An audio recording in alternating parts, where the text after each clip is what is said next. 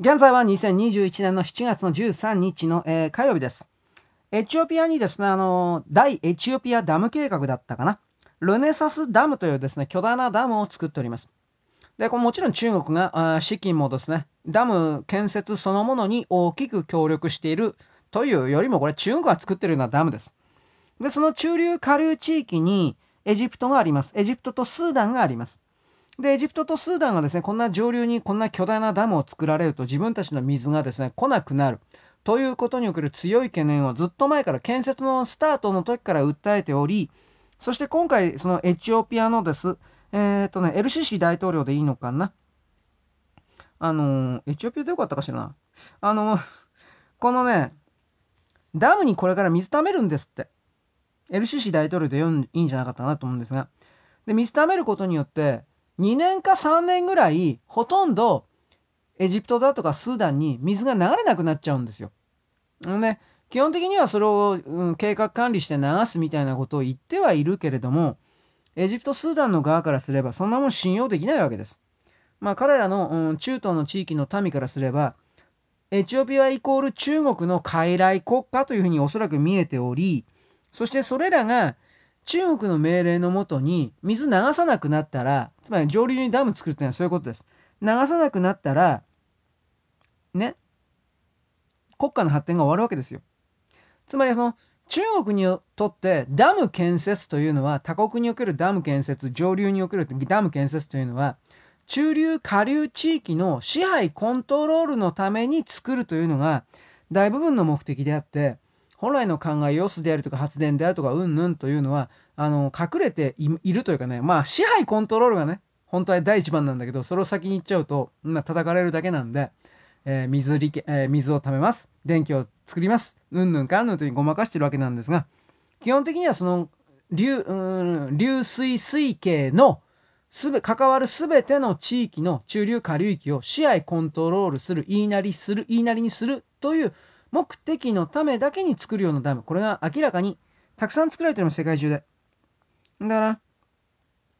これあのエジプトね軍事演習強めてます。正直言うけど。エジプトがそんな簡単に動くとは思わんけどでもこの大エチオピア再生ダムと言われるものが本格的に稼働した場合においては、エチオピアがこれらの下流域の国家発展のコントロールを持つということになるんですよ。中東において水がどれだけ、真水がどれだけ大事かっていうことはわかるでしょう。で、エチオピアの背後に中国がいるということは、自動的にこの中東地域を中国が抑えるということになるんですよ。だから、ここで中国の力なるものが仮になんですけど落ちていった場合にはエジプトはですねエチオピアに対するダム攻撃を含めるうーん軍事行動軍事制裁これはあり得るとは言っておきます。そんなに簡単にはしないと思うけど。だって簡単にボカーンと爆発したらですね。中流下流域が水浸しになるわけですから。逆の意味で言ったら水が溜まる前の今の段階なら攻撃して破壊できるんだってわかるでしょ。今だったら。水がたくさん溜まるとドカーンと爆発すると下流域が洪水によって大変な被害に遭うわけですから。この辺がだから紛争地域において各地域の紛争をですね、えー、全部私の目からするとですね中国の開発と称するものが作っているとしか実は見えてなくてこの野放図な開発つまりそれは本当にたくさんの人々の生活の向上のための開発ではなくその根底に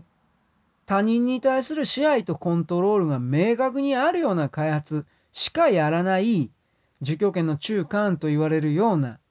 あと自尊心の自尊心を満たすためにもあるでしょうね。こういうものを私は止めなくちゃいけないと思ってますし現時点作られてしまったダムに関しても大部分がこの中国が建設したようなダムの大部分というものは元の更地に戻さなければいわゆる我々が今感じている異常気象と思われるものっていうのは治らないんじゃないかなと元に戻らないんじゃないかなと一応そういう立場で私は世界なるものを見ております。あなたはあなたで考えてみてください。よろしく。ごきげんよう。